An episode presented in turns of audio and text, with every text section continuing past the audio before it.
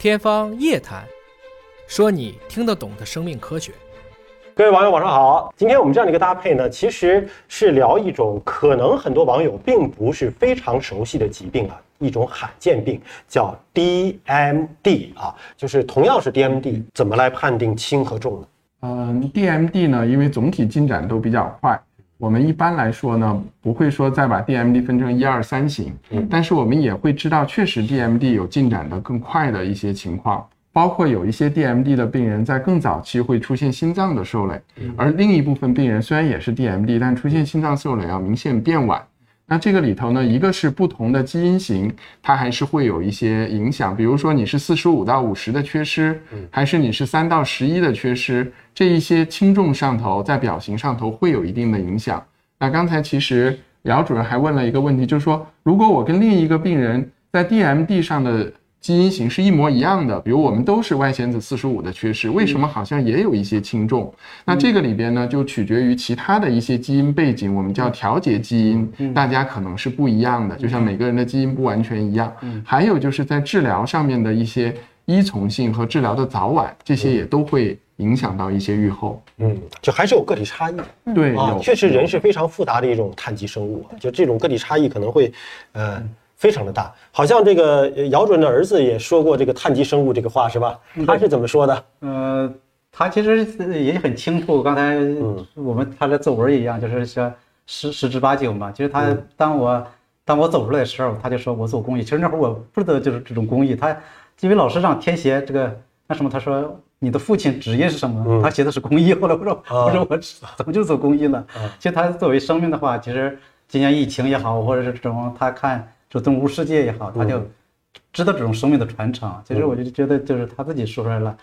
呃，他自己就是刚才也看到是他走路，其实也是这种，嗯，挺肚子的嘛，吃了激素也十几年的这种胖胖的，嗯，对不对？他说，其实他也现在很乐观。我觉得就是，他就说，哎呀，其实无所谓了。其实，嗯，他就我觉得他已经冲破了他自己的这种，我们原来认为就很害怕嘛，嗯，他说地球上不缺一个碳基生命，嗯，就像他看到。说，如果是我是一，就是我们就常常讲嘛，如果我是一个，这就是人跟可能动物的区别，我们人是有关怀的，有爱的，对不对？可能就他把生命的个体已经用碳基生物的这个方式来做比喻和形容了啊。呃，其实可能看出他的乐观达观。那么这种疾病一旦发生之后，确实能够延缓病程的发展，但是想。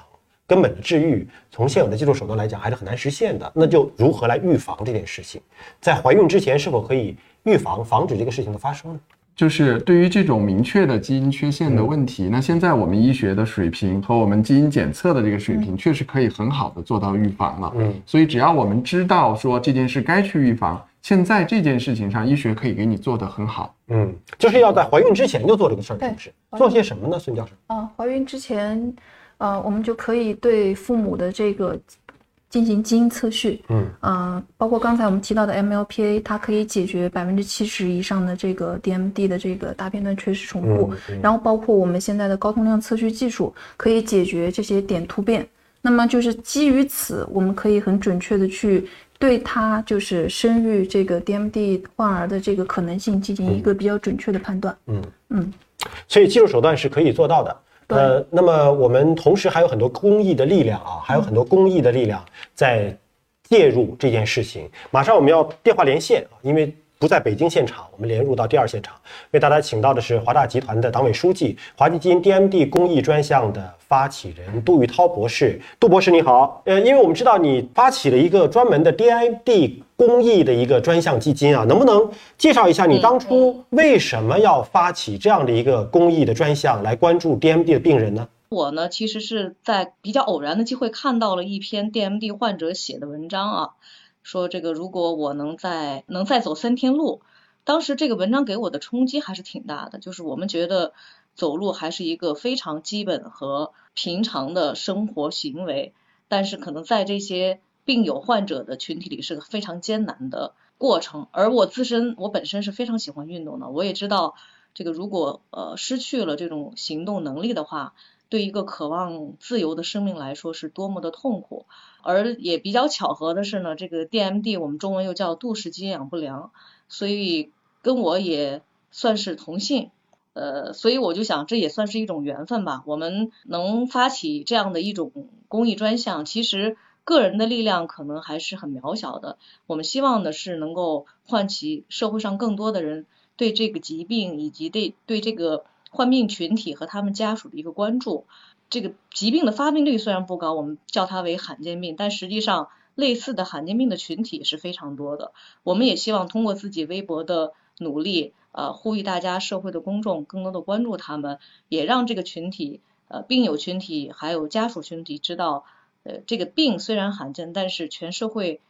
对他们的关爱是并不罕见的。我们现在现场呢，是由北京挚爱杜氏鸡营养不良关爱中心的主任姚延锁先生，他本身呢也是一位患者的家属。你刚才提到了说你是看到了一个患者的文章啊，才有了这样的一个初心。其实，呃，姚先生他们这个公益组织就经常在做，比如说患者自己写的故事，患者家属的故事。你有什么要对患者家属这个群体说的话吗？呃，其实呃，我自从开始做这个公益专项之后，也接触了很多的患者和家属的群体。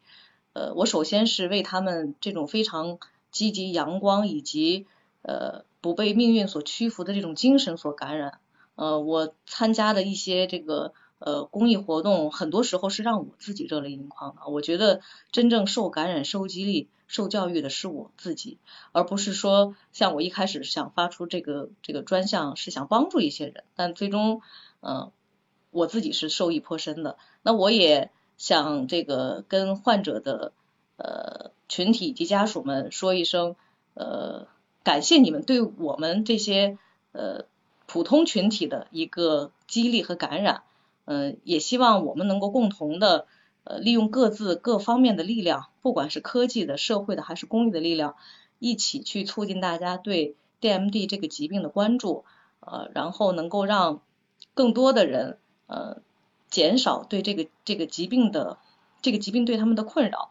呃，也希望你们的这些热情和积极的力量，包括你们的这些故事，能够被更多的呃人、社会的群体所了解、所知道。呃，大家能从方方面面来给予你们更多的相互的一个关注和支持。